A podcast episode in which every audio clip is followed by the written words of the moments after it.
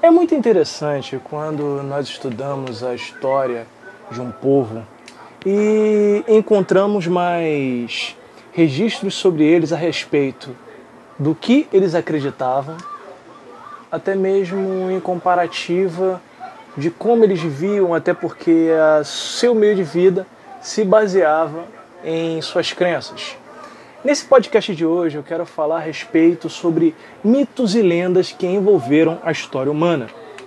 Claro que temos que entender que quando nós falamos de mito, nós falamos de lenda, nós devemos ser claros a respeito de muita coisa que surgiu no mundo. E assim, interessante é que muita gente gosta de mitologia. Isso é uma coisa certa. Eu mesmo sou um fã, é, claro, da mitologia. Eu gosto muito de estudar mitologia. Eu gosto muito de analisar alguns fatos interessantes que já se passaram pelo mundo envolvendo mitologia. Um, uns dos responsáveis por isso são até os gregos que tiveram sobre si a, a ideia de de, de, de, de, explicar a vida através dos deuses, através das cores que se apresentavam, tudo mais. Mas vamos prosseguir. Afinal de contas, o que seria um mito? O mito ele é uma história criada através da cultura de um povo é, para explicar os fenômenos da natureza, a criação do mundo e tudo mais. Faz parte da história humana o mito, a lenda também. Se eu te perguntasse qual o mito ou mitologia que mais te atrai? Se nós formos olhar para o Egito, nós vamos conhecer, e eu já fiz até um vídeo sobre isso no canal, a respeito de Osíris e Sete, que foram responsáveis para explicar a questão do pós-vida, e você também vai ter Horus, o, o deus que governava os céus, filho de Osíris, e agora você vai ter Osíris governando o mundo dos mortos como juiz devido à situação que ele tinha passado, certo? Até aí tudo bem. Quando nós vamos nos gregos, nós temos toda a história envolvendo Zeus e Cronos. Quem nunca ouviu falar de Cronos ou do termo cronologia? Porque Cronos ele está ligado à palavra tempo na nossa tradução. E o mais interessante disso tudo é que muita gente não para para pesquisar a respeito de quem era Cronos, de quem era Zeus. Para quem não sabe, gente, entenda uma coisa. Zeus e Cronos eram pai e filhos. Existia uma profecia que dizia que Cronos, um belo dia, ele teria um filho e o seu filho iria destroná-lo, ou seja, ele ia perder sua autoridade, perder seu poder, um de seus filhos iria derrotá-lo. Isso daí faz parte da história de Cronos. Por medo, o que, que ele faz? Ele manda que seus filhos, é, na verdade, ele pega todos os seus filhos e começa a devorá-los para que é, assim não se cumprisse a profecia. Mas a sua mãe, Gaia, uma titã, porque para quem não sabe, Cronos era um titã, gente. É, Cronos é um titã, e Zeus é um deus. É, normalmente os deuses eles são filhos de titãs ou eles surgiram na mesma época dos titãs. Um belo dia, Gaia virou para Réia, esposa de Zeus, falando: Olha, essa criança que vai nascer, você me entrega a ela, que eu vou escondê-la. E alguns dizem, alguns, é, é, é, é algumas pessoas que envolvem questão de mitologia, disseram que Zeus possivelmente ele fora escondido em uma, em uma caverna em Creta. E quando isso aconteceu, o que Reia fez? Ela pegou uma rocha, envolveu num pano e entregou a, a, a Cronos para que ele devorasse. Ele pensou que era seu filho, e aí tudo bem. Só que tem um detalhe: o tempo passou, Zeus ficou mais forte, mais poderoso e começou a, a, a planejar ir contra o seu, o seu, o seu pai, no caso, para assim salvar os seus irmãos que estavam ali. Só que acontece? Nem tudo foi como Cronos pensava. Ele achava, ah, a profecia não vai se cumprir, eu vou conseguir me livrar e eu não vou morrer na, nas mãos dos meus filhos. Pelo contrário, Zeus conseguiu escapar do domínio de seu pai através de sua avó e assim conseguiu cumprir essa profecia. Ele derrotou seu pai, cortou o saco escrotal dele, caindo assim é, o sêmen dele na água, surgindo a deusa Afrodite, e ele conseguiu libertar os seus irmãos de dentro da barriga de seu pai. E vai haver a é, gigantomania, que vai ser a batalha entre deuses e os titãs. E assim os titãs vão ser aprisionados e cada um vai receber um castigo específico. Por exemplo, é, o Titã Atlas ele foi responsável por ter que ficar carregando o mundo nas costas, ou o céu. E outros, alguns vão dizer que Cronos ele for aprisionado no Tártaro, debaixo do Olimpo. E assim começou o governo dos deuses, Zeus governando no céu, Hades governando o submundo e Poseidon governando o mar. Aí tu fala, pô, poxa, professor, muito legal isso, é, mitologia grega é legal, mas ele sabe que não existe só mitologia grega. Sim, gente, o que eu estou utilizando é para explicar a visão do povo em relação a isso, os domínios que eram empreendidos a ser deuses. Aí, se você for para mitologia nórdica, já que o povo gosta muito dessa questão de Thor, Odin e por aí vai, o pessoal se avalia muito pelo que vê nos filmes da Marvel. Entretanto, gente, não é bem assim. Uma das coisas que mais chama a nossa atenção a respeito da mitologia nórdica não é nem o início, mas sim o fim. Nós temos que levar em consideração, não sei se você já viu por acaso a série Vikings, que tem muito na Netflix, se você não viu, eu recomendo. É interessante, você pode tirar um aprendizado dali, algumas coisas e tal.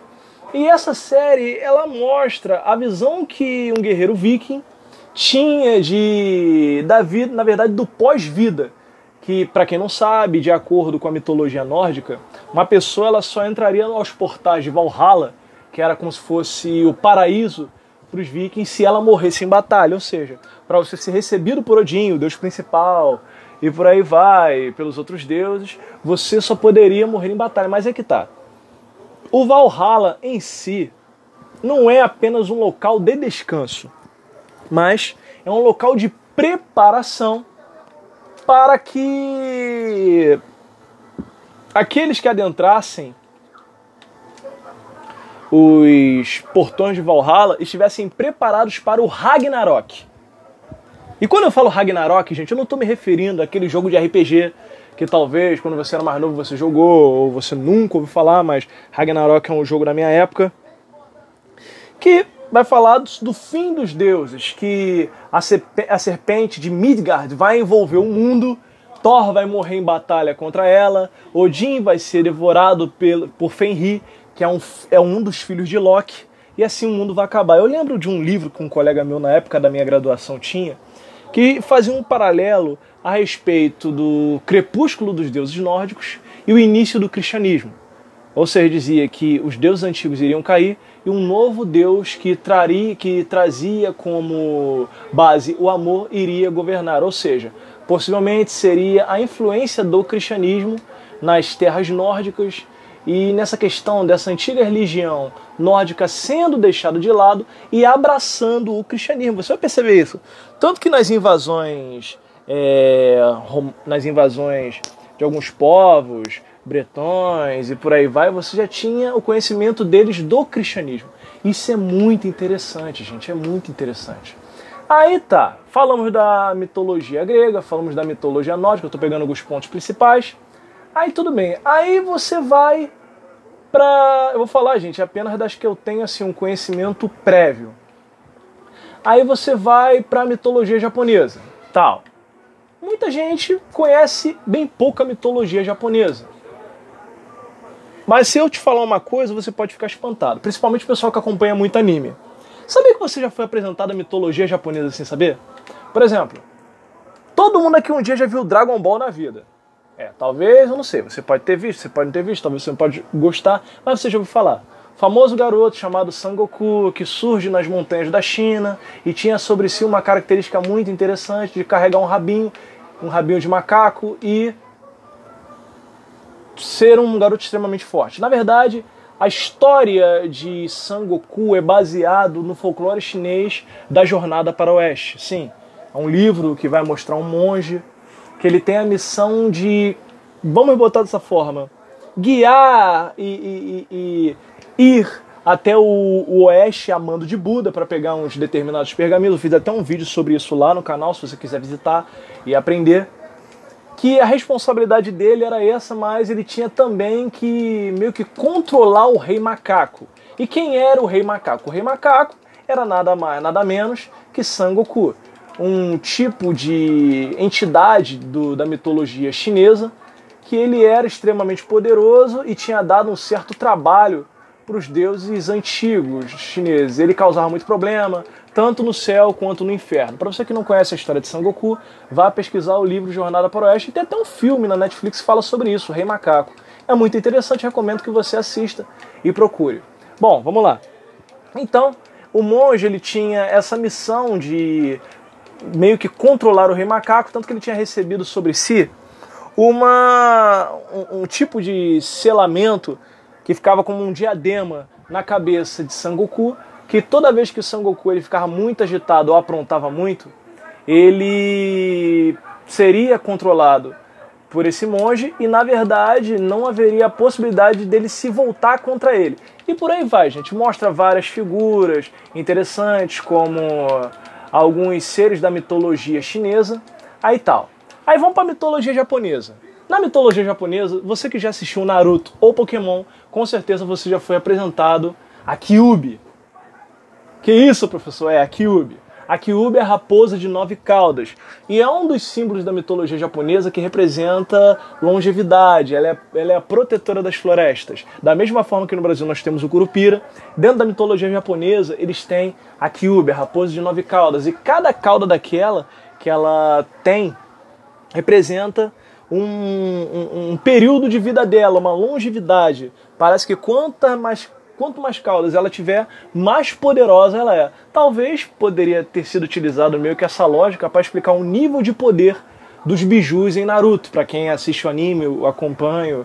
Inclusive, enquanto eu estou gravando esse podcast, eu estou jogando Naruto Ultimate Ninja Storm 4. Me julgue, gente, eu tenho que ter meu lazer também. E eu acho interessante isso, que às vezes a gente recebe certas informações, a gente não para para separar as coisas. Ó, um exemplo, é, você que já assistiu a Múmia, com certeza você já deve ter ouvido aquela famosa frase dos, daquelas pessoas controladas pela múmia, e o nome da múmia era Imhotep. Imhotep ele realmente existiu, mas não, ele não era uma múmia. Fique tranquilo em relação a isso. Então, gente, tudo isso nós juntamos e podemos analisar que faz parte do folclore. Só que as pessoas têm que saber e trazer a diferença em informação concreta e informação variável. Porque, gente, existem muitas coisas que nos cercam, muitas ideias e por aí vai. Tudo certo.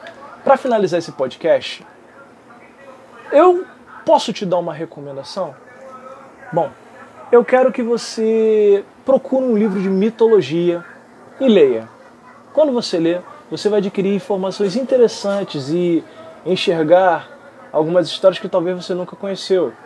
Porque, por exemplo, se você assistiu Hércules na Disney, o Hércules da Disney vai te passar uma história, mas quando você lê o livro, você descobre que as coisas eram bem diferentes. Bom, gente, esse foi o podcast de hoje, ficou muito grande, me desculpem e espero que aproveitem.